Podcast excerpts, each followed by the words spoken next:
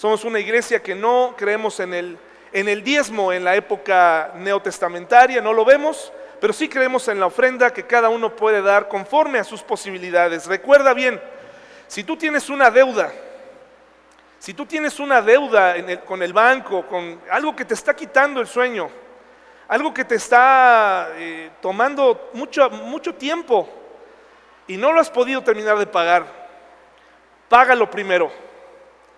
No sirve de nada traer el dinero y pensar que Dios va a hacer un rendimiento, una tasa de interés aquí y que si tú dejas dinero aquí va a resolverse el problema de allá. Cumplamos con nuestras responsabilidades.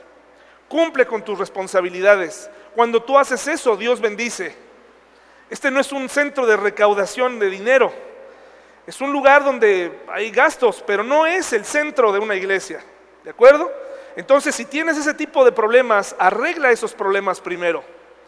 Paga lo que tienes que pagar. Dale esa tranquilidad a tu familia y cuando hayas terminado, ofrécele a Dios lo mejor. ¿De acuerdo? Hermanos, dice el Salmo 119, vamos a ubicarnos ahí en el versículo 33, la letra del alfabeto hebreo dice ahí, un, dice ahí una pequeña sílaba, dice E, H-E. Esa es la letra que veremos el día de hoy, el respectivo acróstico que el salmista nos quiso compartir. Hermanos y hermanas, es increíble lo que hace la presión hay un canal de YouTube dedicado a que disfrutemos de la presión.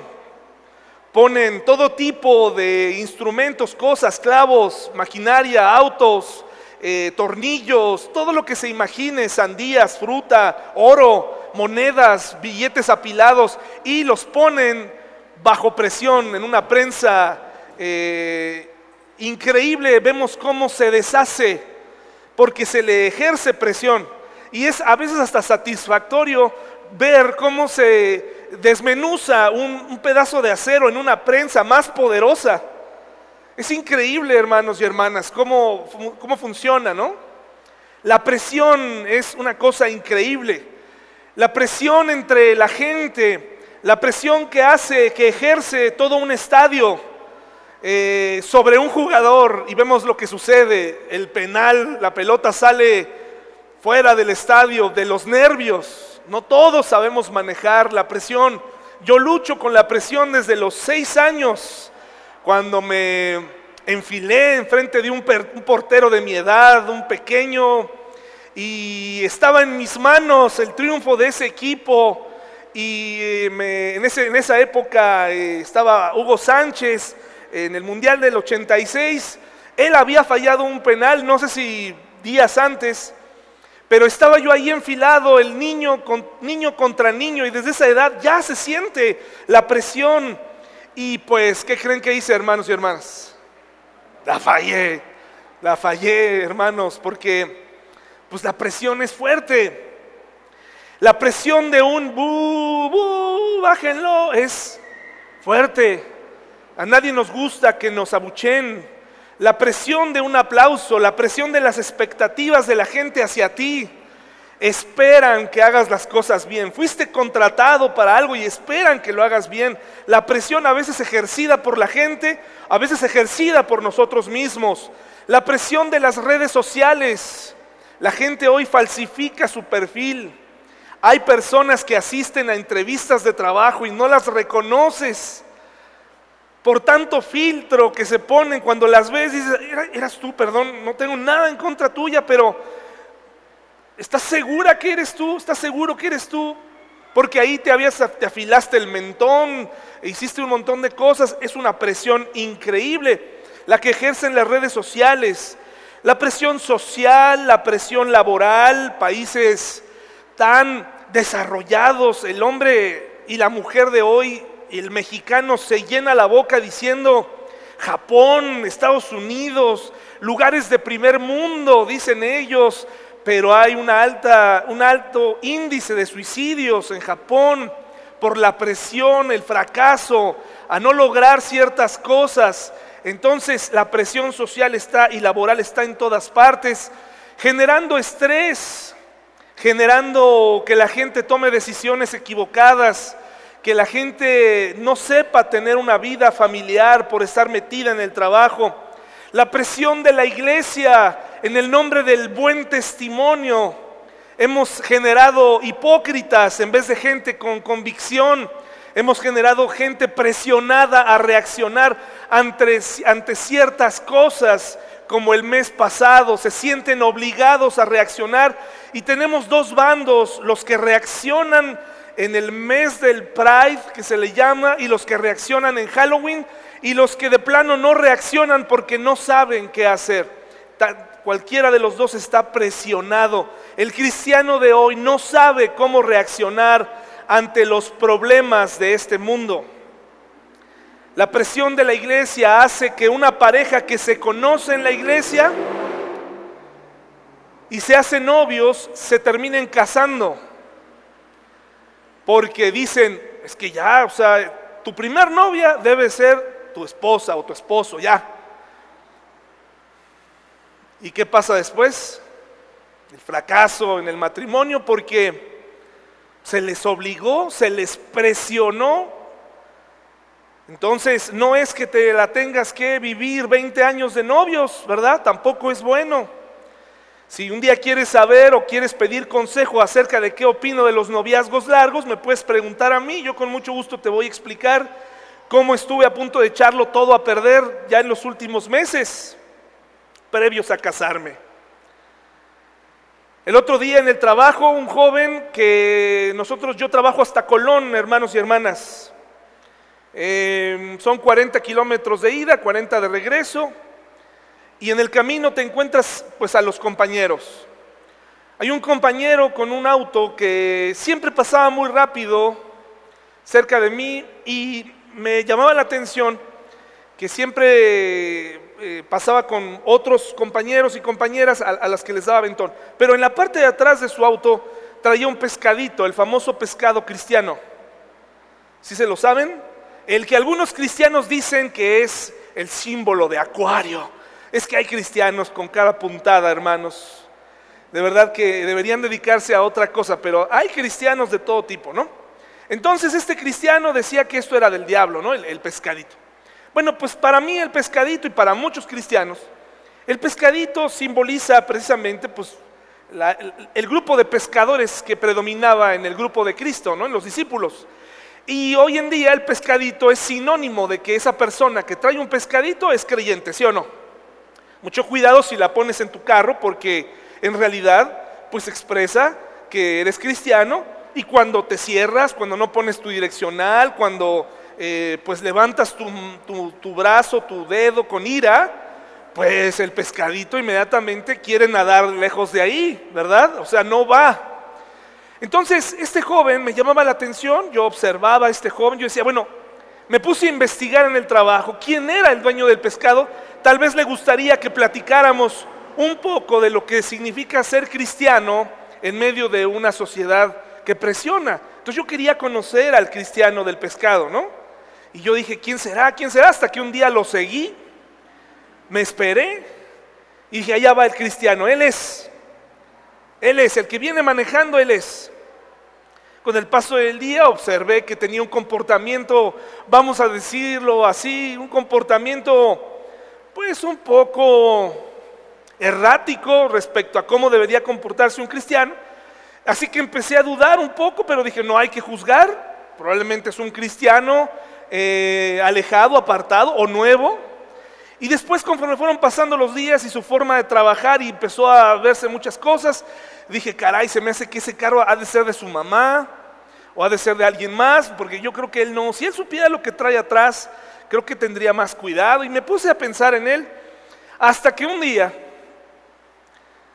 solamente vi la silueta de lo que alguna vez, en donde había estado alguna vez el pescado. El pegamento fuerte, ya él había cedido. Él entendió que aunque nunca cruzamos palabra, nunca nos dijimos nada, él sabía el peso, porque seguramente otras personas le decían, oye, tú eres cristiano. Y él decía, pero ¿por qué? ¿Que no te ha quedado claro que no soy cristiano? ¿No te ha quedado claro que he hecho todo lo posible por demostrarte que no me interesa ser cristiano? ¿Cómo me dices que soy cristiano? Ah, es que tu carro traes un pescadito. Acto siguiente, quitó el pescado y dijo, con esto me quito de problemas, ya quité el problema de mi vida. Y efectivamente se quedó ahí una especie como de, la tierra y todo. Aún así, se quedó ahí la figura de lo que alguna vez fue un pescado. Así hay cristianos, ¿no? Quieren borrar de su vida su cristianismo. Es imposible. Jesucristo es fiel. Y si Él te salvó, Él te salvó, aunque quieras liberarte de Él. Quedó la cicatriz en ese auto. Ahí quedó. Lo quitó seguramente por la presión. ¿A quién le gusta vivir presionado? Hermanos y hermanas, levante la mano, a ver, ¿a quién le gusta? Eh, ¿Cuántas cosas hacemos por presión? A lo mejor no te has puesto a pensar, pero probablemente hoy tus hijos están aquí bajo presión. Probablemente estás aquí bajo presión, porque tu mamá te dijo, porque la abuela te lo enseñó, y el día que la abuela muera o el día que el papá muera, ese día te vas a liberar de la presión y vas a dejar de venir. Eso es lo que ha estado pasando. Eh, con el tiempo. Dicen, ya no tengo por qué sentir presión, ya se murió quien me presionaba, ya no está en mi vida quien me pedía cuentas. Insisto que ahora que los jóvenes están ahí arriba, tenemos que pensar en una manera para que nuestros hijos sí vengan con cierta orden de venir, pero también que empiecen a amar su iglesia. ¿Cómo le vamos a hacer, hermanos y hermanas, para ejercer disciplina allá arriba? ¿Nos vamos a comportar como una escuela? ¿Los vamos a sacar cuando se porten mal? ¿Los vamos a exhibir? ¿Cómo le hacemos, hermanos y hermanas? ¿Qué medidas vamos a tomar para ayudar a nuestros jóvenes? Porque hace ocho días comencé mi época de dar clases nuevamente hacia ellos y no es fácil, no es fácil. Muchos de ellos tienen que continuar con el papel que se han creado durante toda la semana. Y tienen que venir el domingo a perpetuar esa, esa tradición de rebeldía, de... ¿Qué vamos a hacer? ¿Los vamos a sacar del salón? ¿Cuántos opinan que los saquemos del salón? Al que el niño que se porte mal, para afuera, este, a la calle. ¿Así lo hacemos como en una escuela? ¿Qué vamos a hacer? Es algo que tenemos que, que las maestras tienen que entender, ¿verdad? Que no estamos en la escuela. Que debe haber, hay una forma cristiana de hacer las cosas y tenemos que descubrirla para que nuestros jóvenes no cedan a la presión allá afuera. ¿Cuántas cosas están haciendo nuestros hijos por presión y no por convicción? ¿Cuántas personas cantan cada domingo, están aquí, nos soportan, nos toleran porque les castigaste el celular, porque los amenazaste con no darles algo, porque tal vez si no hubiera eso ellos no vendrían. ¿Qué estamos haciendo, hermanos y hermanas? Salmo 119, 33 al 40 dice, enséñame tus decretos, oh Señor, los cumpliré hasta el fin. Dame entendimiento y obedeceré tus enseñanzas. Las pondré en práctica con todo mi corazón. Hazme andar por el camino de tus mandatos, porque allí es donde encuentro mi felicidad. Dame entusiasmo por tus leyes en lugar de amor por el dinero. Aparta mis ojos de cosas inútiles y dame vida mediante la palabra. Confirma tu siervo tu promesa, la promesa que hiciste a los que te temen. Ayúdame a abandonar mis caminos vergonzosos, porque tus ordenanzas son buenas anhelo obedecer tus mandamientos, renueva mi vida con tu bondad. Todos los que estamos aquí estamos bajo presión, en un mundo complicado. Pero nuestros hijos y los jóvenes que están aquí están bajo presión. ¿Cómo reaccionar ante un mundo que aparentemente está abriéndose a cosas buenas? a cosas que van a traer paz, apertura, inclusión. En Ensenada, Baja California, esta semana un chico egresado de dos carreras ya, en plena, eh, fue seleccionado por la generación para dar las palabras de salida. ¿Cuántos escucharon de esto? Y este hombre nos da un mensaje,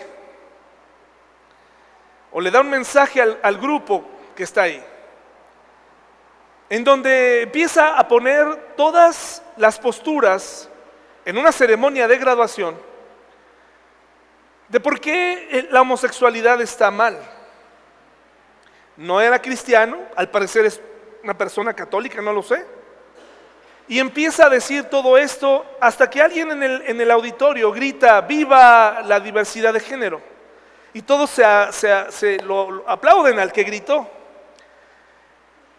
El mundo se dividió.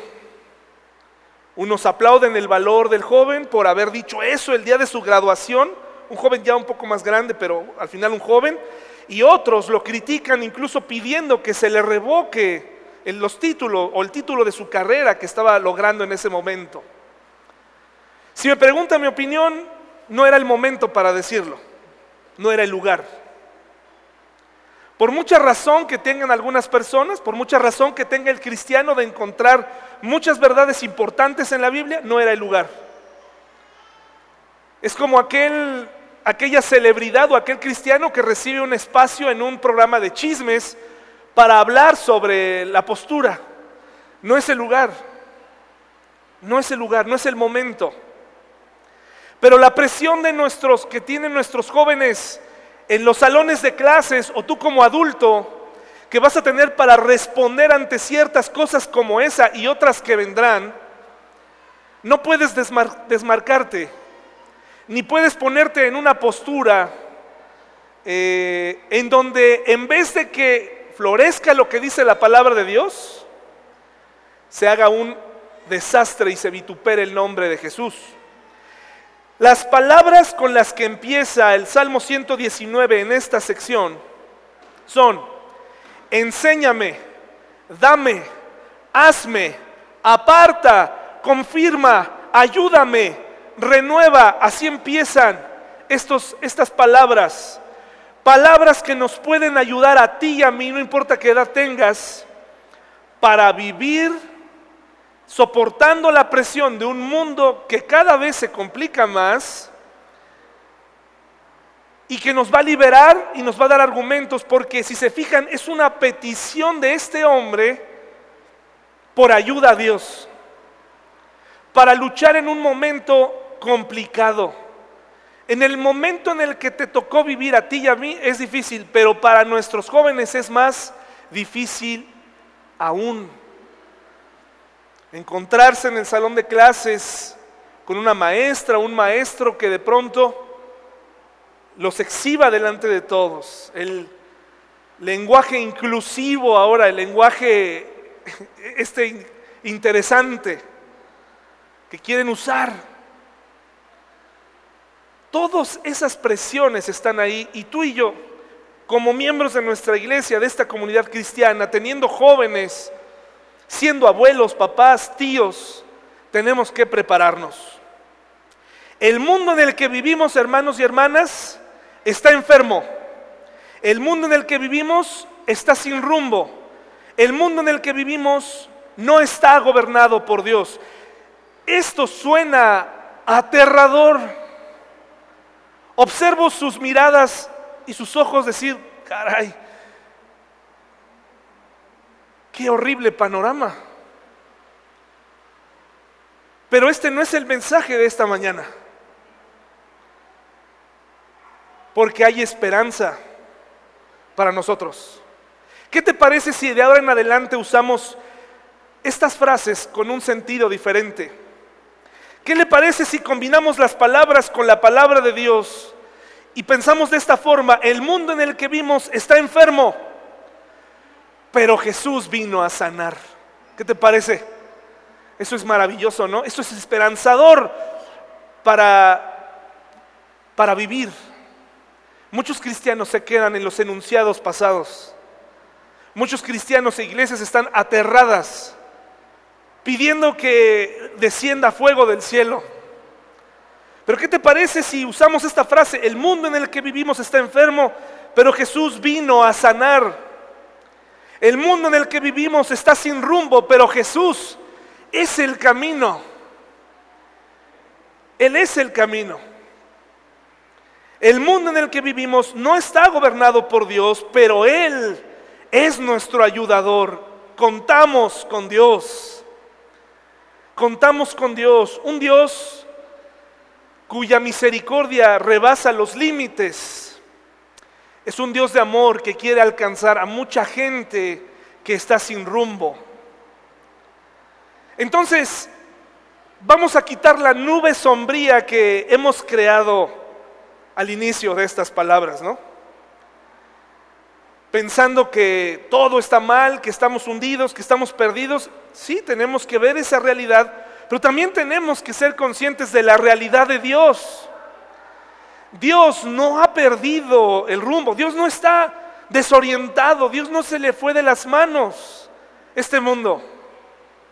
Pero quiere que los cristianos tengamos información y que no solamente salgamos ahí a luchar batallas en lugares incorrectos, de formas incorrectas, y que olvidemos que el que otorga los juicios, ¿quiénes son?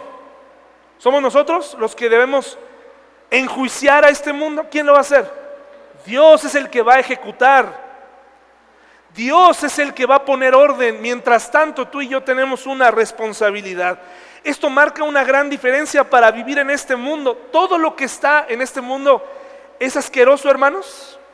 Hay muchas cosas buenas en este mundo. Te voy a decir, ¿tienes familia? Eso es algo maravilloso, ¿sí o no? La familia es algo maravilloso. Fue una idea de Dios. Cuida a tu familia. No, yo no tengo familia, está dividida. ¿Tienes amigos? Qué bendición tener amigos. No sabes qué decisiones tomar, no sabes, tienes la palabra de Dios y aunque este mundo quisiera eliminar la palabra de Dios y un día nos dijeran, se prohíben las Biblias porque ahí viene la brújula moral, ahí vienen las leyes del que estipula las normas morales para vivir se prohíbe leer la Biblia porque ahí dicen los pecados que desagradan a Dios. No te preocupes, hermano y hermana. Nada puede detener la palabra de Dios. Nada la puede detener. No tomes demasiado tiempo pensando, híjole, nos van a detener, van a quemar las Biblias. Ojalá realmente esa fuera la preocupación de muchas personas. Ni siquiera la leemos. Ni siquiera atesoramos esta libertad de estar aquí. Es un libro que es indiferente para muchos de nosotros. La inmoralidad, hermanos, que se vive en nuestros días, sí, nos remite a un, a un lugar, a un par de lugares, Sodoma y Gomorra. La presión de oponernos y alzar la voz a esta inmoralidad está latente. Pero ¿qué pasaría? Mira, nosotros tuvimos a nuestros hijos una temporadita, ¿no? En casa, una temporada que se va como el agua. Así como no queriendo, yo ya llevo seis años viviendo con una pequeña, ¿no?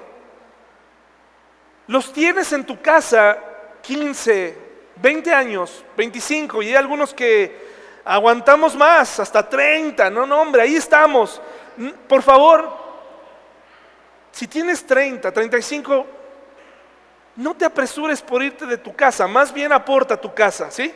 Nadie te dijo que te tienes que salir, pero aporta. Ese sí es un problema, si no aportas, ¿verdad? Ese sí es un problema. Pero no te creas la idea de, no, ya, ya tienes que irte porque eres un hombre, eres una mujer. No, no necesariamente, ¿eh? No necesariamente. Si algo ha florecido en Latinoamérica, es la familia o es lo que queda en, países donde la familia ya no está unida, ya no come junta. Eso es una ventaja en Latinoamérica. Y si tú puedes aportar al gasto familiar, adelante. Pero esa es una decisión tuya y de tu familia. Pero aporta. La presión de no saber qué hacer, qué contestar. Sobre todo, sabes qué contestar si la persona que está batallando con algo no vive contigo, pero cuando tu pequeño o tu pequeña de pronto venga y traiga un problema y te diga, oye, ¿qué crees papá o mamá? Fíjate que ya lo pensé bien y tengo dudas respecto a mi orientación sexual. Ahí vas a sentir que, bueno, y ese es un problema, pero no es el problema más popular, es un problema que ocurre. Pero ¿qué pasa cuando esa pequeña, ese pequeño que nació en un hogar cristiano, más o menos a los 13, 14 o más adelante, te dice, mamá, papá, yo creo que yo no soy cristiano y sabes qué, no me interesa tu fe. ¿Qué sientes? Es fácil decirle a los papás, es fácil decirle a los, a, los papás ajenos, tus hijos son unos rebeldes, deberías poner orden con ellos, deberías hacer esto y aquello, deberías, y un montón de consejos, porque tú no lo vives. Pero cuando unos de esos jóvenes o jovencitas se convierten en enemigos de Dios, le declaran la, la guerra a Dios por su forma de vivir, cuando se dieron a la presión, Dice uno, los tuve aquí 20 años. Estuvieron aquí, entraron y salieron. Yo puse las películas, yo puse el vocabulario, yo puse las reglas. ¿Qué hice mal? ¿Qué hice mal? ¿Por, ¿Por, qué mis hijos no quieren saber nada de Dios? ¿Por qué mis hijos están confundidos? ¿Por qué mis hijos se sienten, por qué fueron abusados sexualmente? ¿Por qué hasta ahora me vengo enterando que hubo esto? ¿Qué hice? Y, es una, una losa enorme. Pero la cristiandad, la iglesia como, como grupo, como, como a veces nos comportamos como, como caníbales, como una horda primitiva cuando escuchamos en la iglesia de un niño rebelde o de un hijo rebelde, entonces vamos a lincharlo todos. ¿Ya te fijaste la mamá, el papá de aquel hijo rebelde, de aquel hijo gay? Tú no sabes lo que ocurrió en ese hogar. Muchas decisiones se tomaron a lo largo del tiempo, incluyendo la del hijo. Pero como padres, hermanos y hermanas, un estudio revela que aunque veas a tu hijo rebelde, sin ganas, sin deseos, apático, tu hijo y tu hija te escuchan a ti. Tu hijo y tu hija te escuchan a ti hasta que dejas de hablar, hasta que dejas de darles rumbo. Ellos, tú eres la principal, el principal promotor de una forma de vida en tus hijos y en tus hijas. Y eso Nadie se los va a poder quitar del corazón. Nadie lo va a poder arrebatar. Ningún compañero batallando, ninguna, ninguna presión social lo va a lograr si tú continúas hablando. Tú pusiste las reglas de la casa. Que no te extrañe cuando de pronto las rechacen. O vivan o se aparten. Efectivamente toman sus propias decisiones, pero ¿qué hicimos durante el tiempo que estuvieron con nosotros? ¿Qué hicimos? Como les decía hace unos días, el problema no es Netflix, Prime, HBO, Disney. Ese no es el problema. El problema no es Marvel y su anuncio de que vendrá un Spider-Man abiertamente gay. Ese no es el problema. Ese es el mundo en el que vivimos, hermanos y hermanas. El mensaje desde aquí no es dejen de consumir y apaguen. Controla lo que tus hijos ven, enséñales, explícales. No me lo vas a creer. Mi hija tiene seis años y ayer tuve que explicarle lo que es la homosexualidad. Porque ella se dio cuenta ella se dio cuenta. Ella comenzó a decir, ¿por qué esto y aquello? Hay mucho más allá que tenemos que hacer. El problema es que nosotros situamos la parte más emocionante de la vida, la hemos fijado en el cine, en los videojuegos. Ahí está la espera. Nuestros hijos no se divierten con nosotros, se divierten con la tele, se divierten con la innovación. No tienen un, no tienen un acercamiento nuestro. Por eso el mundo va ganando terreno, porque no hay papá y mamá. Problema no es lo que esté ahí, los niños lo van a ver, lo van a vivir. Es imposible, hermano y hermana, métetelo a la cabeza, es imposible eliminar no solamente los malos hábitos inmorales, la violencia, eh, los vicios, todo eso es, es imposible, pero le quedas tú y yo, tú y yo les quedamos a nuestros hijos para decirles, hace un rato en la mañana presenciamos un asalto, aquí un intento de robo, donde a un niño le robaron su tableta, el niño salió corriendo en, contra del ladrón hace unas horas. Salió corriendo, mis, hijas y yo, Paola estaba en, en un local comprando algo, lo vimos pasar, el niño corriendo, a lo que se expuso el niño. ¿Se dan cuenta del valor que tiene una tableta para un niño? Perdió toda dimensión el niño de 10 años, salió corriendo gritando. Bueno, ¿saben qué hizo el ladrón? Se detuvo a dárselo y se siguió corriendo. El niño lo persiguió, gracias a Dios que solo se detuvo a dárselo, se lo regresó. Pudo haberlo el, ladrón pudo haberle hecho algo. El peso de las cosas, el peso del celular en la vida de un niño, el peso de una tableta, el peso, del, el peso de los superhéroes, el peso de lo que le damos a esas cosas, el valor. En el verano me encanta el cine, a mí me gusta el cine. Pero yo no puedo decirle a mi hija, ahora lo entiendo, antes no lo entendía, estoy aprendiendo, ¿eh? Cometo muchos errores, pero yo no puedo decirle, ¿qué crees? Ya viene la nueva película y vamos a estar esperándola con tanto gusto todo el verano. La película dura dos horas, se termina y se, se acaba, le enseña valores no necesariamente incorrectos, algunos raros. A mí en lo personal, películas donde hay un montón, para niños con un montón de hábitos, donde la persona eructa todo el tiempo, está jugando con gases, y eso, ah, toda la sala revienta de risa y digo, ay, o sea, ¿por qué le enseñan eso a los niños? O sea, ¿por qué?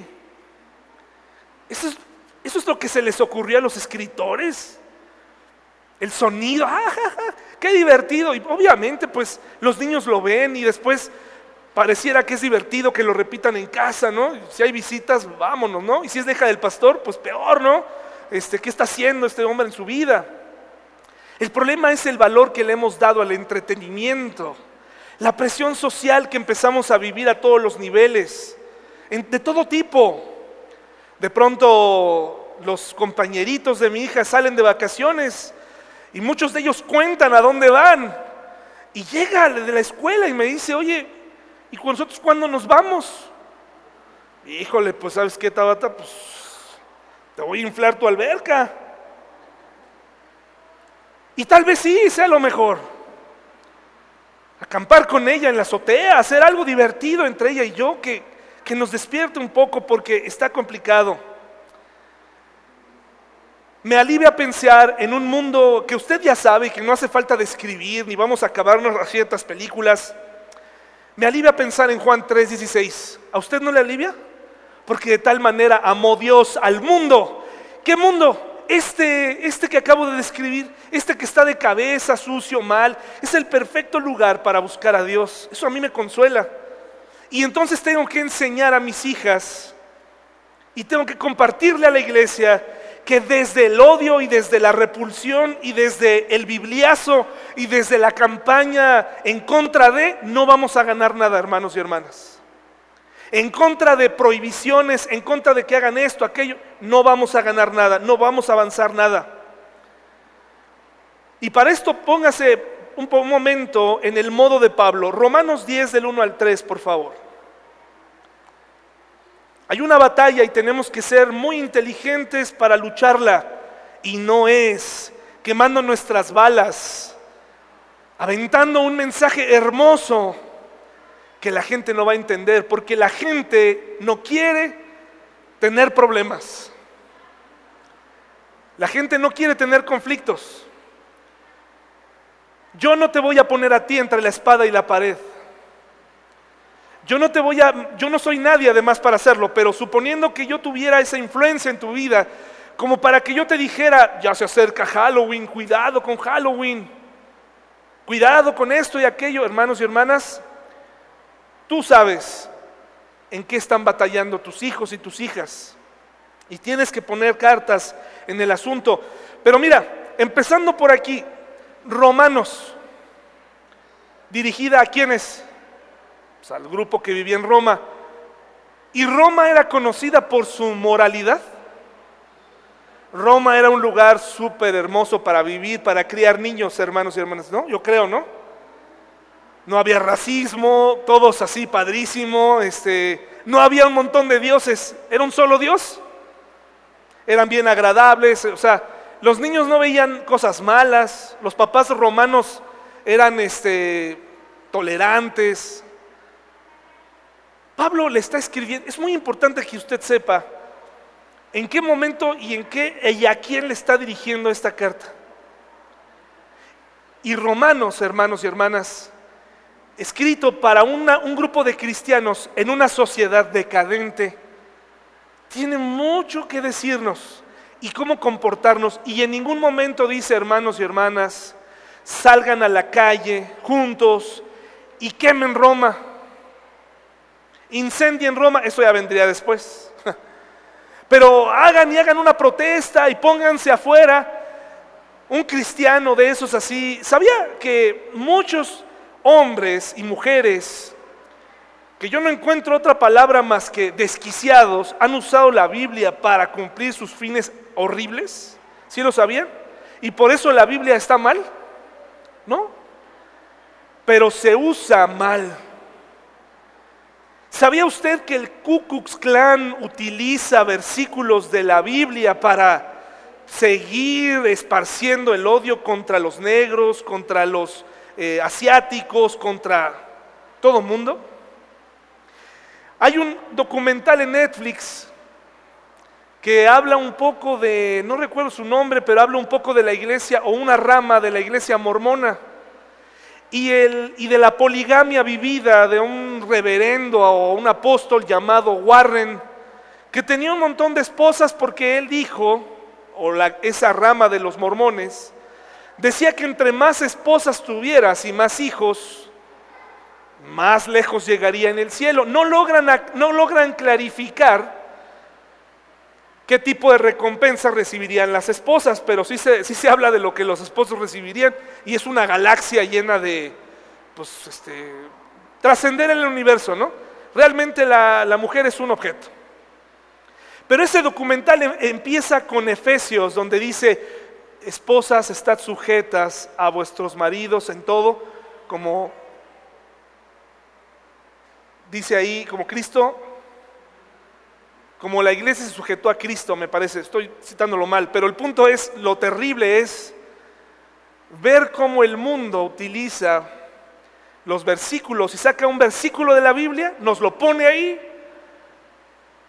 y nos mete a todos los que amamos la Biblia en ese grupo de locos que utilizaron ese versículo precisamente para decirle a la mujer, tú te sometes y te callas y vivieron vejaciones y vivieron cosas horribles. Dice Romanos 10 del 1 al 3, amados hermanos, el profundo deseo de mi corazón y mi oración a Dios es que los israelitas lleguen a ser, ¿qué cosa hermanos? Dice, yo sé que ellos tienen un gran entusiasmo por Dios, pero es un fervor mal encausado, pues no entienden la forma en que Dios hace justas a las personas ante Él, se niegan a aceptar el modo de Dios y en cambio se aferran a su propio modo de hacerse justos ante, ante Él, tratando de cumplir la ley. ¿Qué quiere decir esto? Pablo sabía que sus compatriotas, tan necesitados, muchos de ellos no se salvarían. Pero ¿cuál era su anhelo, hermanos? Y el profundo anhelo de su corazón, ¿cuál era? La salvación. ¿Cuál es tu profundo anhelo para la sociedad mexicana? para tu vecino que grita, para la marcha aquella de eh, lo que sea que estén defendiendo. ¿Cuál es tu anhelo, hermano y hermana? ¿Cuál es tu anhelo cuando lo ves? ¿Qué se te viene a la mente? Yo he estado presente con algunos cristianos cuando de pronto ven este tipo de cosas y los he escuchado. ¿Y saben qué dicen? No, hombre, esto asquerosos, que Dios los destruya, que les mande un rayo ahí, dicen. Algo no estamos entendiendo bien. Algo no estamos entendiendo bien de, lo que la Biblia nos quiere enseñar. ¿Cuál es el anhelo que nosotros debemos tener? Que ellos lleguen a ser salvos. Ese es el anhelo y ante eso no hay ningún discurso de odio. Porque al final vamos a llevarnos tarea, ¿eh? Hoy les voy a explicar un poco, al final, unos tips para que podamos triunfar. Para que la gente no te acuse de que los odias. Por el contrario, que los amas y quieres ver que un día sean salvos. Por eso tenemos al Espíritu Santo. Aunque veamos a una persona que es muy complicada, el Espíritu Santo puede hacer el cambio en su vida. Romanos 1, 21 al 31, hermanos, por favor.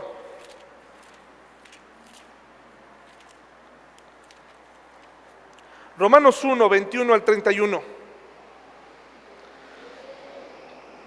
Recuerde que aquí se está hablando de, le está hablando a un grupo que está en Roma.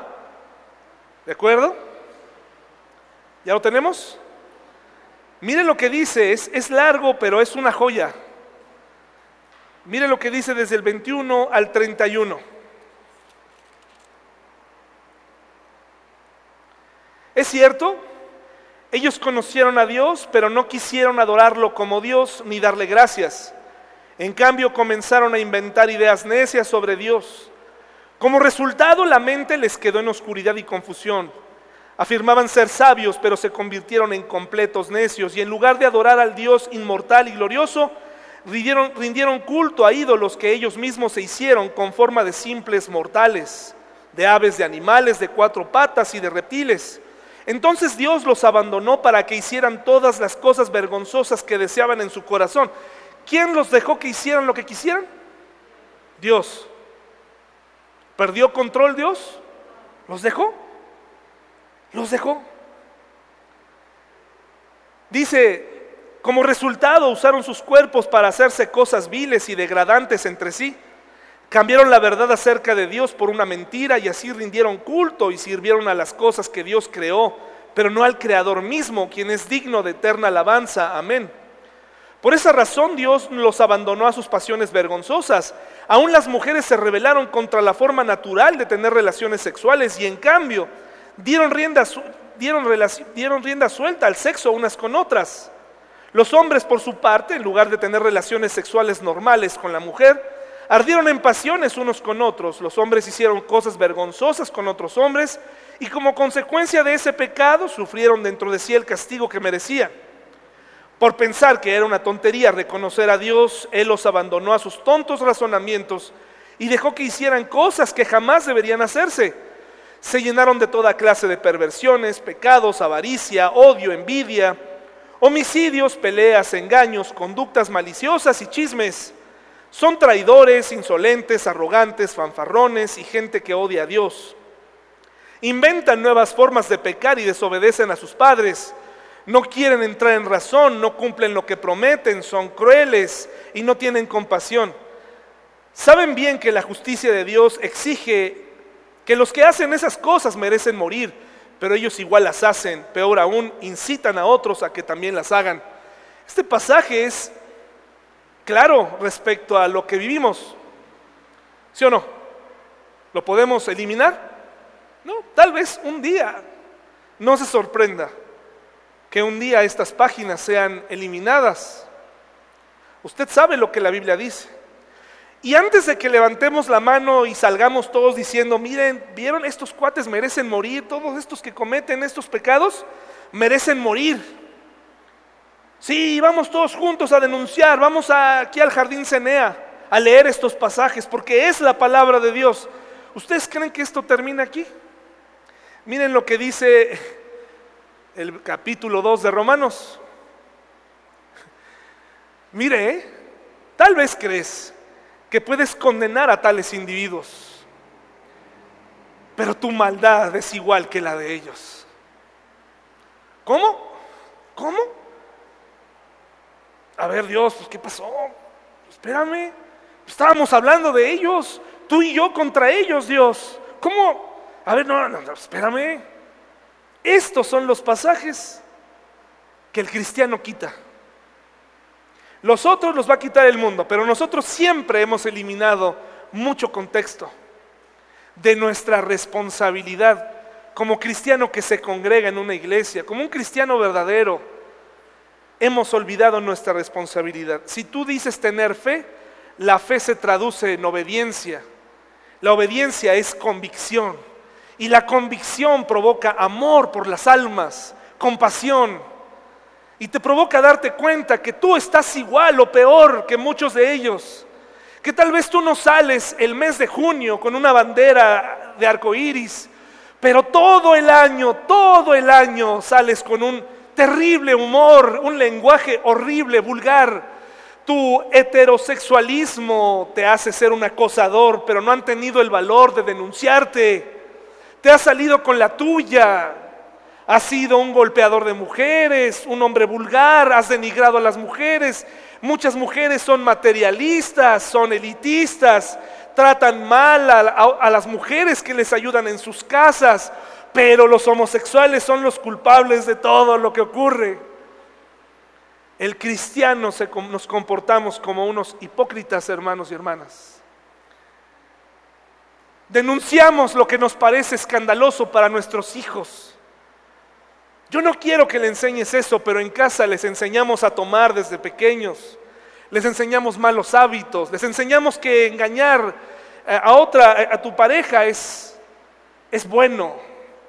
Les enseñamos que el trabajo es Dios y que el trabajo es lo más importante, no podemos parar de trabajar.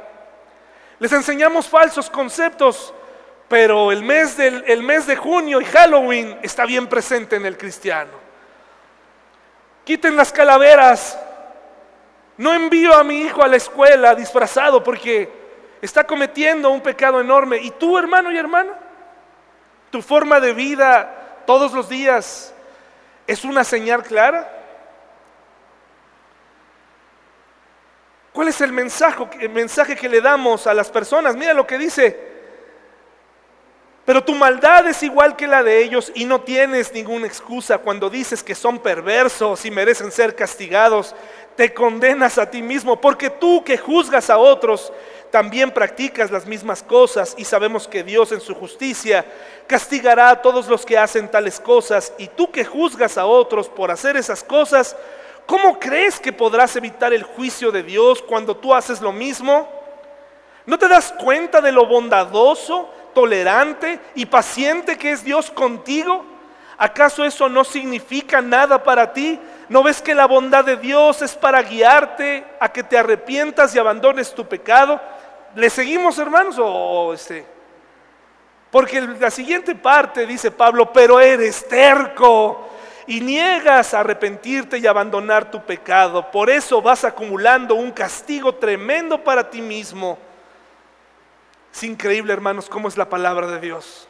Efectivamente, Sodoma y Gomorra está ahí. Efectivamente, la homosexualidad es una de muchos pecados que el hombre y la mujer cometemos. Es uno de tantos. Efectivamente, la, la, parte sexual es muy importante, hermanos y hermanas. Cuando un joven comienza antes de tiempo, cuando una persona inicia, por eso es que la sexualidad viene a ser una violación sexual, viene a ser peor que una golpiza. Porque el asunto sexual involucra aspectos psicológicos, mentales. Una persona que ha sido abusada, se le cambia la vida para siempre. Una persona que es golpeada físicamente, claro que tiene miedo, pero logra recuperarse. Pero una persona que es agredida sexualmente, un joven con múltiples parejas sexuales, se lastima de forma tal que parece que jamás se va a recuperar, no encuentra una pareja estable. Por eso, hermanos y hermanas, hay tanta promiscuidad en el mundo homosexual y tanto dolor, cosa que van a negar por todos lados. Pero la culpa, hermanos y hermanas, de tener hogares así, no es de ellos. El matrimonio heterosexual, gracias a la revolución sexual, trajo un ingrediente a la escena implacable, un amigo de todos nosotros con el que comemos, con el que sabemos que de alguna u otra manera estamos involucrados y a eso se le llama divorcio. El divorcio llegó a los hogares de todo el mundo gracias a la revolución sexual. Gracias a que los heterosexuales, un hombre y una mujer, no se pusieron de acuerdo, tenemos la sociedad que tenemos hoy. No culpe a los homosexuales de eso. Eso es culpa nuestra. La cantidad de divorcios, la cantidad de cinismo cuando un papá no paga pensión, cuando una mamá se desentiende de sus hijos. Es impresionante, hermanos y hermanas. Es impresionante el desapego que tienen muchas mamás jóvenes hacia con sus hijos. ¿No les sorprende el desapego? El niño llega al restaurante y lo pueden dejar ahí se olvidan de Él hasta en el auto. Porque esas parejas, hermanos jóvenes, no se han dado cuenta, no les ha caído el 20, que ahora son papás. Y que los papás tienen responsabilidad. Que los papás influyen en la vida de esos pequeños para siempre. Romanos 2, 17 al 20, ahí más adelante,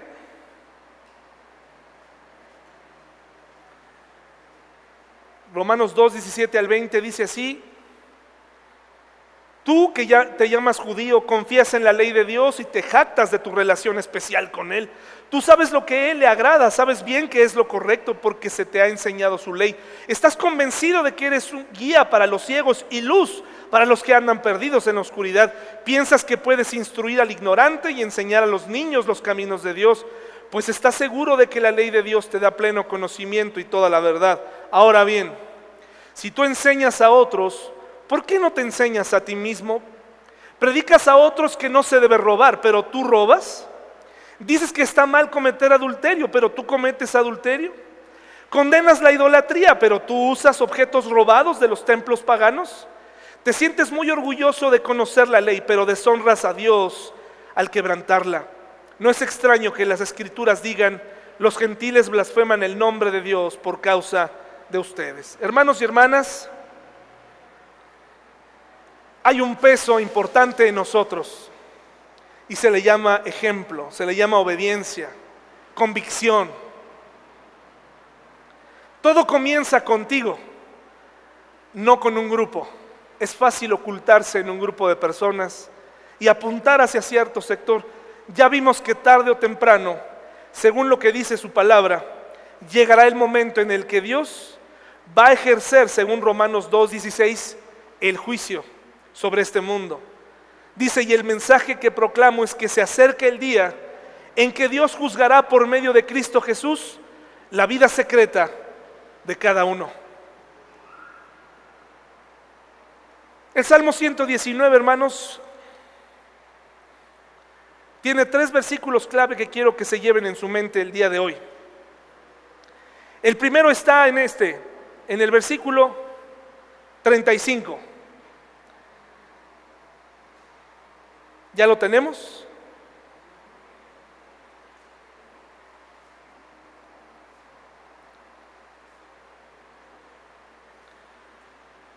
Salmo 119, 35. Hazme andar por el camino de tus mandatos, porque ahí es donde encuentro mi felicidad. Hazme andar. Nuevamente la invitación es,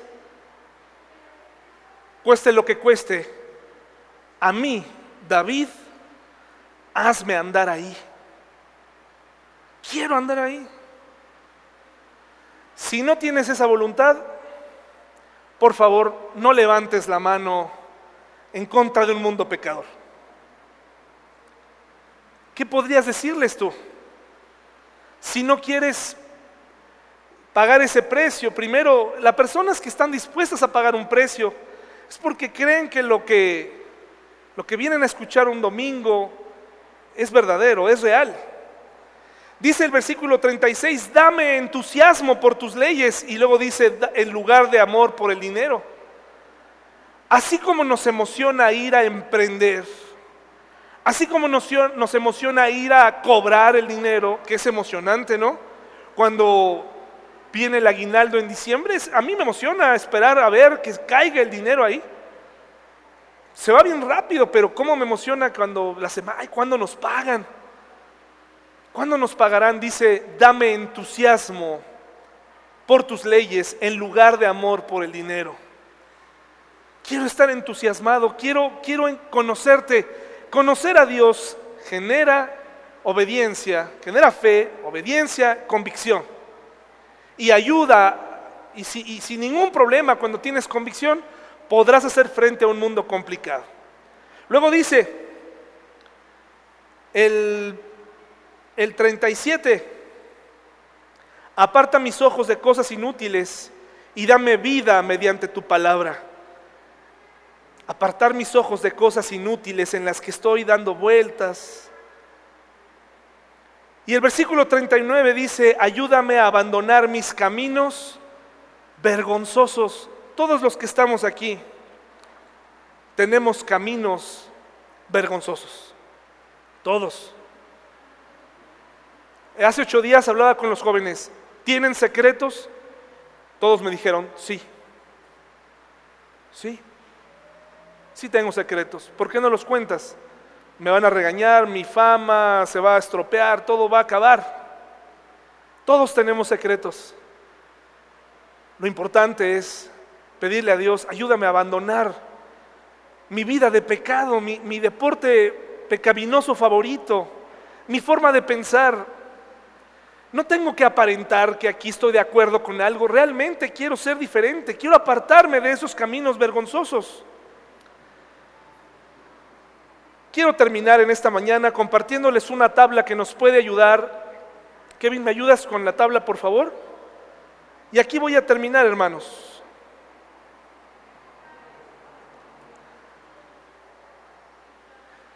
Una de las cosas que nos va a ayudar mucho para poder luchar en contra de este mundo es conocer cómo los conceptos, conceptos muy importantes, han sido alterados. Tenemos que comprenderlos.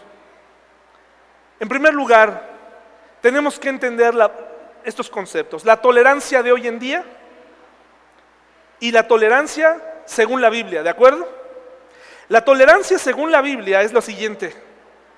Reconoce y respeta a los demás cuando no se comparten sus valores, creencias y prácticas. ¿Ok? Tenemos que aceptar a la gente cuando no cree lo mismo que nosotros. Una cosa es aceptar lo que ellos creen y otra cosa es aprobarla. Si a ti te preguntan lo que la Biblia dice o lo que tú opinas, un tip para enseñarle a tus hijos o a tus jóvenes es decirles que no es que tú no apoyes la homosexualidad, sino decirle, Dios en su palabra nos ha enseñado, porque Él es el que pone las reglas morales, no yo. Yo soy inmoral, yo me equivoco, pero a, pero a Dios no le agrada esto y aquello. Él es. Cuando le enseñamos a nuestros hijos que Él es el de donde brotan las leyes morales, le vamos a ayudar al niño a entender que aunque yo falle, hay una norma que se tiene que cumplir. ¿De acuerdo, hermanos y hermanas? Esto es muy importante. Pero el entendimiento del día de hoy dice, reconoce y respeta que los valores, afirmaciones de verdad, creencias y prácticas de cada individuo son válidos por igual. Es decir, que cada quien puede hacer lo que quiera. Esta tabla la puede encontrar en un libro que le recomiendo que se llama Tolerancia e Intolerancia de Sean McDowell. Si usted quiere, al final le puedo decir, está muy interesante. El respeto hoy en día le presta la debida consideración a los demás como seres humanos valiosos sin necesidad de respaldar sus creencias y opciones de estilo de vida. Pero hoy en día aprecia de todo corazón las creencias de los demás o las elecciones de estilo de vida como válidas por igual. Se da cuenta, es sutil. De tal forma que un día alguien puede decir, pues para mí está bien matar, para mí está bien hacer algo indebido, porque pues todas las normas son válidas. Obviamente no, hemos llegado ahí, esto está aplicando a ciertas cosas nada más, al aspecto sexual. Pero si alguien un día dice, es que yo me siento gato, vas a tener que respetarlo como gato. Y no solamente eso, si te atreves a no llamarle gato, te vas a meter en un problema. Si te atreves a decirle, va, a ser una situación. La dignidad. Según la Biblia, fuimos creados a la imagen de Dios. Los humanos tienen un mérito inherente e inalienable de valor infinito. Los humanos tienen un mérito inherente formado y obtenido por decisión personal y estándares creados por el individuo. Eso es lo que dice la cultura contemporánea. En cuanto a la aceptación, acepta a las personas independientemente de sus creencias y opciones de estilo de vida. Así las debes aceptar porque de esa manera puedes compartir la palabra de Dios. Pero el mundo dice, no solo respalda, sino que alaba a los demás por sus creencias y elecciones de estilo de vida. Curiosamente, siempre que no tengan nada que ver con la Biblia. Se muestran intolerantes a, a, lo que ahora tú y yo creemos. O sea, ellos dicen que todo es válido, excepto cuando tú les des la verdad de la que viene la Biblia. Y es normal. No te escandalices, es normal. Esas personas están enfrentando una lucha terrible una lucha que no tienes una idea. Grupos radicales han tomado estos movimientos y, gente que ni siquiera se quiere alinear a ellos, no les queda otra más que hacerles caso, pero hay gente luchando. Juicios morales, ciertas cosas son adecuadas e inadecuadas en lo moral según lo determinado por la palabra de Dios. Ahora se piensa que nadie tiene el derecho de juzgar la verdad ni el comportamiento moral de otra persona. Y así es como hemos comenzado a degradar muchas cosas. En cuanto a las preferencias personales, las preferencias individuales de arte, comida, estilo de ropa, pasatiempos, etcétera, se determinan de manera personal. Así lo entendemos los cristianos o la Biblia. Hoy en día las preferencias individuales de comportamientos sexuales sistemas de valores y creencias se determinan de manera personal.